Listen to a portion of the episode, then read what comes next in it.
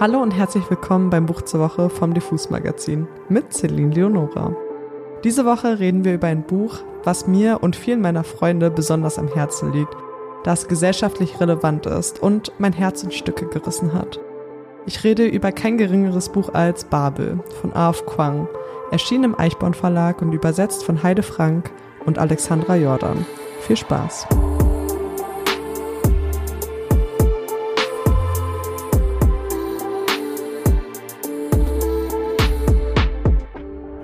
Bevor später Chiara von dem TikTok-Account Okay Chiara zu uns stößt und ich ein kleines Interview zu diesem Buch mit dir führe, will ich euch natürlich noch erzählen, worum es in Babel denn überhaupt geht.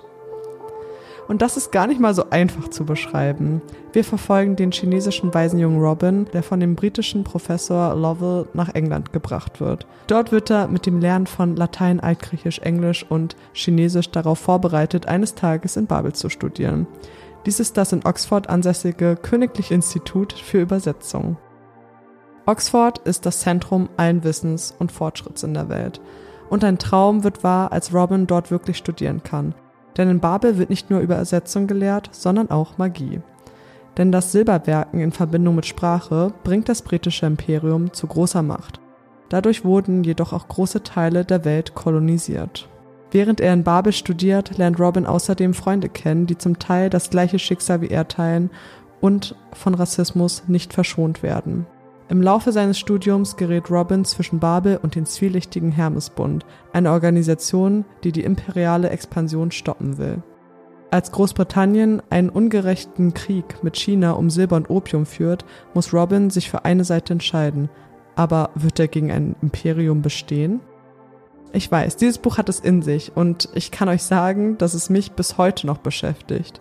Man darf hier jedoch kein Fantasy-Epos erwarten. Der Fantasy-Anteil ist wirklich minimal und das Buch kann man generell zu dem Genre Magical Realism zuordnen.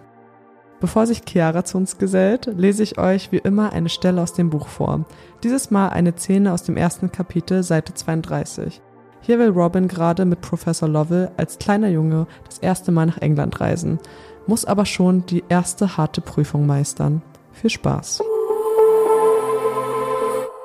Sie ging die Ufermauer entlang, um sich in die Schlange der Wartenden vor der Countess of Harcourt einzuordnen. Einem Schiff der East India Company, auf dem bei jeder Überfahrt eine kleine Anzahl privater Passagiere mitfahren durfte. An jenem Tag war die See laut und unruhig.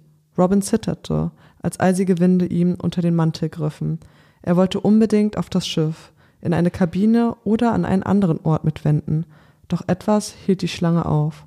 Professor Lovell trat aus der Schlange, um nachzusehen.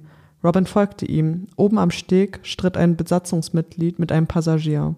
Raue englische Laute durchdrangen die kühle Morgenluft. Verstehst du, was ich sage? Ni hao, lai ho, irgendwas?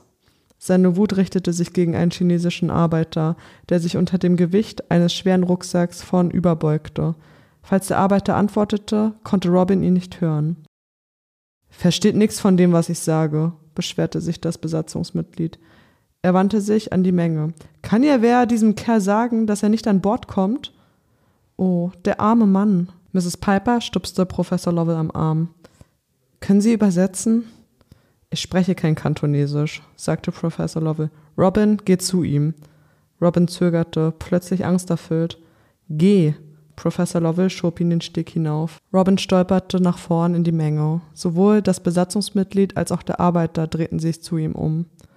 Der Matrose sah nur genervt aus, doch der Arbeiter schien erleichtert. Er schien in Robin sofort einen Verbündeten zu erkennen, den einzigen anderen Chinesen weit und breit. Was ist los? Fragte Robin ihn auf Kantonesisch.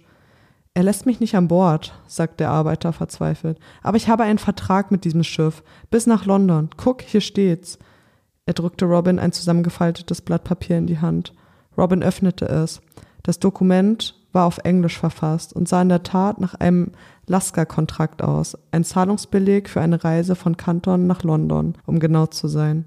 Robin hatte solche Verträge schon gesehen. Sie hatten im Laufe der letzten Jahre zunehmend an Beliebtheit gewonnen, denn der Bedarf an vertraglich verpflichteten chinesischen Bediensteten wuchs proportional zu den Schwierigkeiten, denen sich der Sklavenhandel gegenüber sah. Dies war nicht der erste Vertrag, den er übersetzt hatte. Er hatte Arbeitsaufträge für chinesische Beschäftigte an so fernen Orten wie Portugal, Indien und den westindischen Inseln gesehen.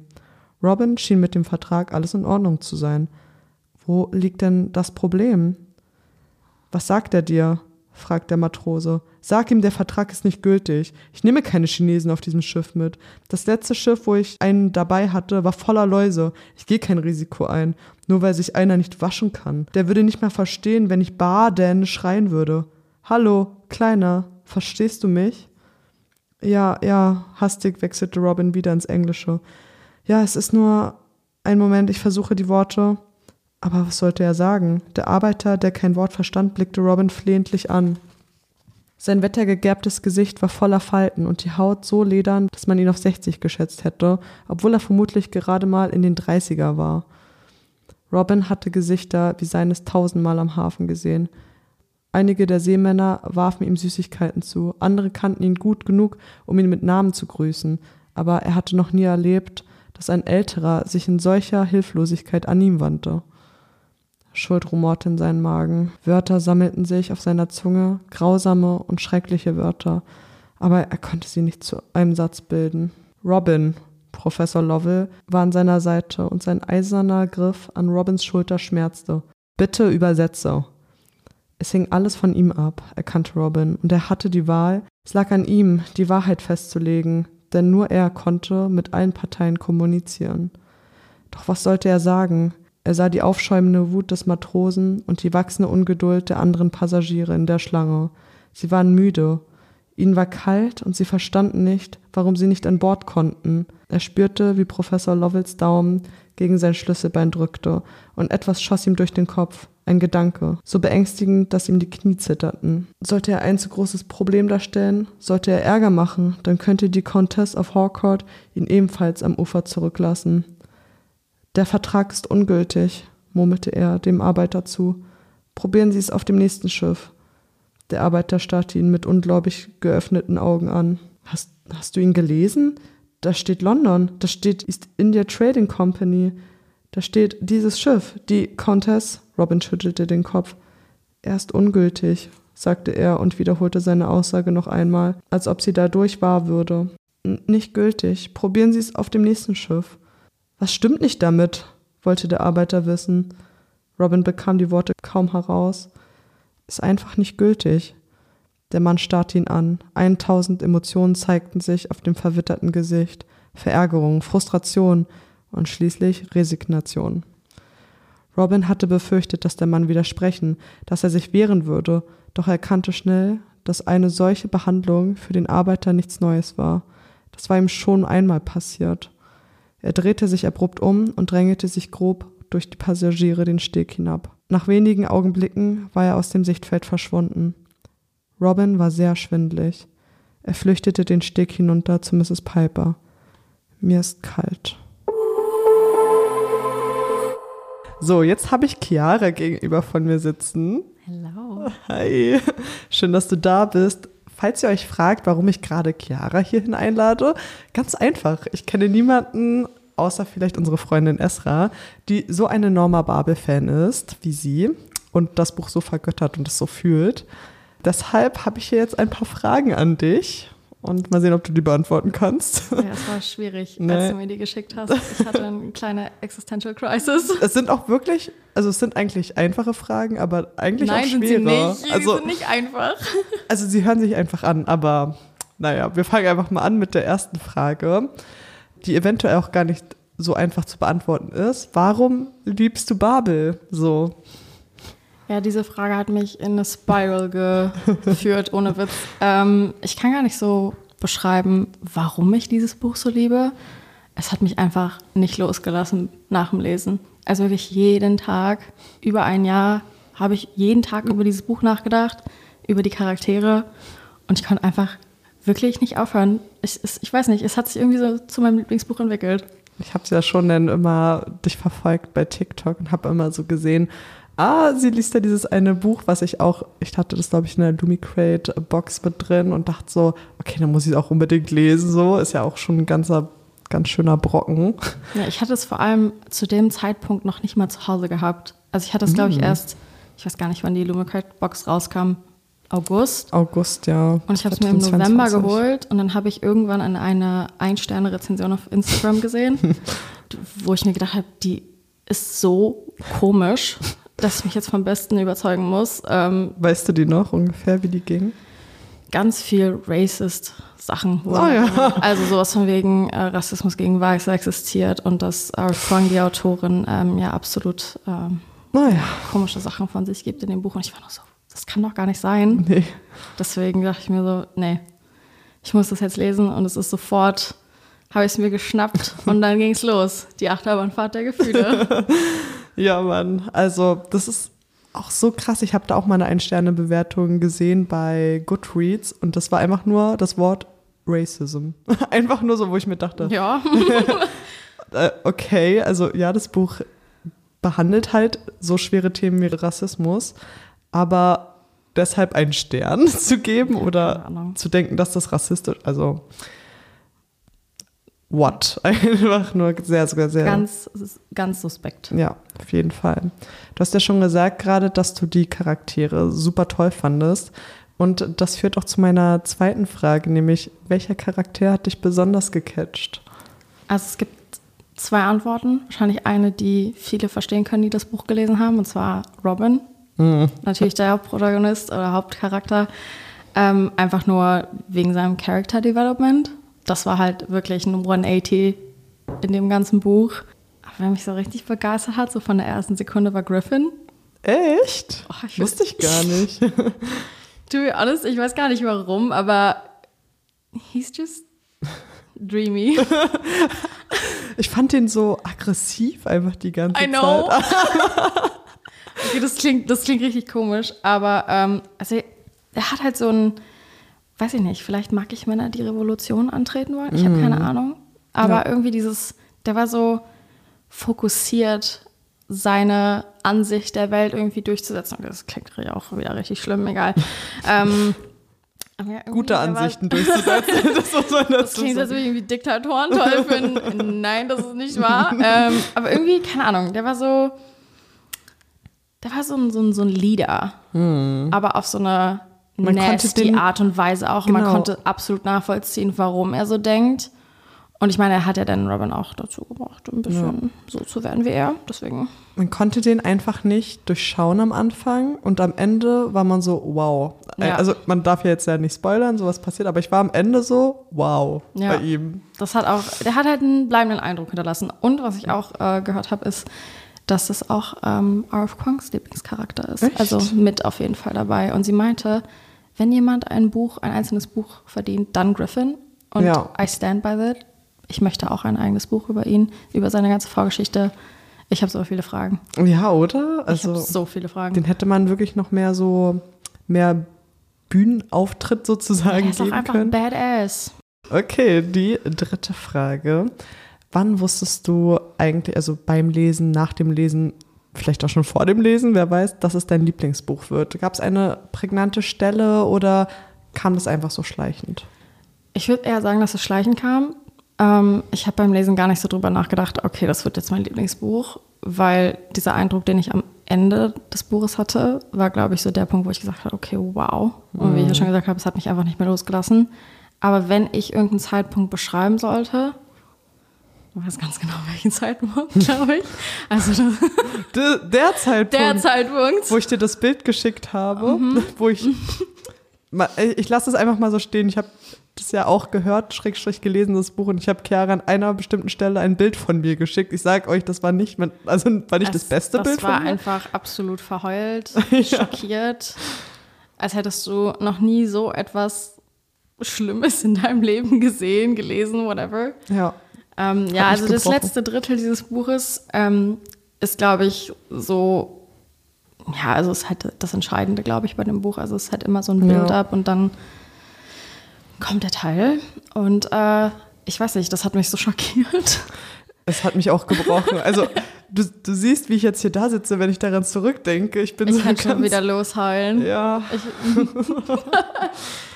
lache, aber eigentlich weine ich weil ich weiß gar nicht, wie ich damit umgehen soll. Immer noch nicht. Deswegen, äh, die, wie gesagt, diese Geschichte lässt mich deswegen auch nicht los. Aber das letzte Drittel, also für alle Ja. Leute, die glauben, irgendwie ist es langweilig. Wartet ab. Haltet Lest durch. weiter.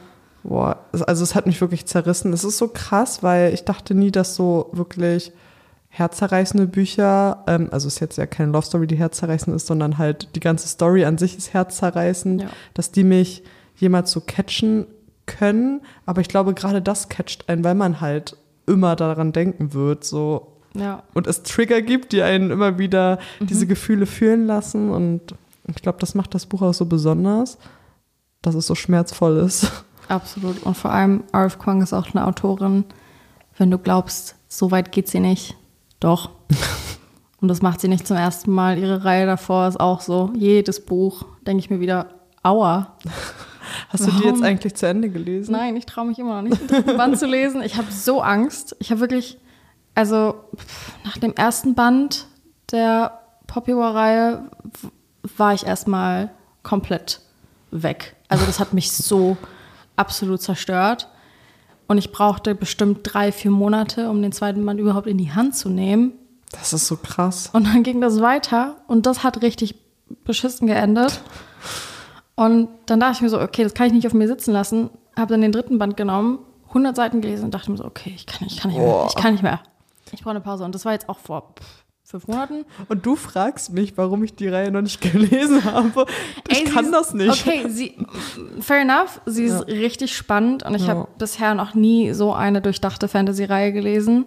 Also wirklich, diese Frau Mhm. ist crazy. Vor allem, wie sie immer wieder in ihre Geschichten, gerade in ihre Fantasy-Geschichten, reale Erlebnisse einbaut, die dann aber halt auch nicht irgendwie schön geredet werden, sondern halt einfach brutale Realität sind. Und ich glaube, das ist so das Schlimme, weil meistens liest man ja, um irgendwie der Realität zu entfliehen. Und sie bringt diese Realität einfach in ihre Bücher. Das ist ja auch bei Babel so. Ja. Und das fasziniert mich. Das macht Ja. mir Angst. ja. Also, ja. Meine Lieblingsautorin. ja. Was soll ich sagen? Wow, einfach wirklich, also wirklich intensiv, wenn ich jetzt nochmal über diese Bücher nachdenke, die ich von ihr gelesen habe, oder eher nur das Buch. Es ist wirklich Ja, immer ein ganz anderes genauso Gefühl. intensiv. Also, Okay. have fun. Das, also das passt jetzt, das ist jetzt eine gute Überleitung. Was sollte man vorher wissen, bevor man dieses Buch beginnt? Also Babel. Also, ich glaube, viele sind ja auf Babel aufmerksam geworden durch das Marketing vom Verlag und von einem gewissen Dennis Scheck, der gesagt hat, das ist das Spannendste im Fantasy-Genre seit Harry Potter. Und viele haben Harry Potter gehört und sind ja in die Buchhandlung geflitzt und haben sich das Buch geholt und haben dann ein Buch bekommen, wo es um Sprache und Kolonialismus geht. ähm, bitte glaubt nicht, dass dieses Buch irgendwas mit Harry Potter zu tun hat. Hat es nicht. Bitte streicht das aus euren Gedanken. Ja. Ähm, es geht um Sprache, um Kolonialismus. Es geht darum, eine Revolution anzuführen, beziehungsweise zu starten auch. Und das Buch kann für Betroffene von Rassismus auf jeden Fall triggernd sein. Deswegen fand ich es auch gut, dass der Eichborn Verlag ähm, in der deutschen Ausgabe eine Triggerwarnung davor geschrieben hat. Ähm, richtige Entscheidung auf jeden Fall. Und ähm, es ist nun mal ein Dark Academia Buch. Und in einem Dark Academia Buch gibt es definitiv einen akademischen Anteil. Den finden wir auch in Babel wieder, weil wir Da muss man nicht suchen. Nee, ähm, also wir sitzen teilweise mit den Protagonisten in den Vorlesungen und hören uns ähm, ja, spannende Sachen über Etymologie, also Sprachherkunft an. Und für die einen oder anderen kann das langweilig sein, aber es ist halt einfach unfassbar wichtig, um das große Ganze zu erklären und alles zu verstehen, wie mächtig auch Sprache sein kann und wie koloniale Mächte halt diese Sprache nutzen, um ähm, ganze Völker zu unterdrücken. Und das muss man auf jeden Fall vorher wissen. Also es ist keine leichte Kost, es sind viel Informationen. Es kann einschüchternd wirken, aber ich glaube, also ich habe bisher noch keinen gehört, der das gelesen hat, dem ich das empfohlen hat, der gesagt hat, boah, nee, das ging gar nicht. Nee, ein Glück. Ja, Also ist schon mal gut, dann hast du schon mal ein gutes, äh, gutes Umfeld um dich herum. ja, ich weiß. Amazing. Dann nehme ich mich nicht raus. Ich bin schon froh, dass überhaupt Leute auf mich hören bei meinen Buchempfehlungen. ja, also äh, nochmal eine große Empfehlung. Okay, Chiara auf TikTok. Check it out. Danke. Okay, ähm, ja, das war's für diese Woche. Freut euch schon mal auf den 29.02., denn da kommt Arf Kwangs neuestes Buch Yellowface auf Deutsch heraus. Chiara hat es natürlich auch schon gelesen, schon, Natürlich. schon natürlich auf Englisch und kann hier vielleicht noch mal kurz sagen, wie sie es fand. Kurz gesprochen, also glaube ich einfach nur ein wilder Ritt. Und umso mehr ich mit Autorinnen zu tun habe und umso mehr ich mit denen auch über so Sachen rede, die behind the scenes abgehen. Ähm, das Buch ist mehr Realität, als man glaubt. Also es ist eine. Satire über die ganze Buchbranche und RF Kong hat einfach mal aus dem Nähkästchen geplaudert, beziehungsweise sie hat das Nähkästchen einfach mal offen liegen lassen und dachte sich so, machen wir jetzt einfach mal so. Ähm, ich bin ja in der Position, sowas jetzt sagen zu können. Und deswegen ist auf jeden Fall richtig gut. Und man merkt, dass es von ihr kommt. Aber es ist auch mal was komplett anderes. Deswegen nur zu empfehlen. Nice. Also tragt es euch in den Kalender ein und lest vor allem auch Babel. Absolut. Darum geht's hier ja. Ähm, genau, wie dem auch sei. Mein Name ist Celine Leonora und Chiara war auch hier. Danke. Ich habe euch Babel vorgestellt oder wir haben euch Babel vorgestellt und wenn es euch gefallen hat, drückt doch auf die Glocke, um nichts mehr zu verpassen. Also ciao und bis zum nächsten Buch.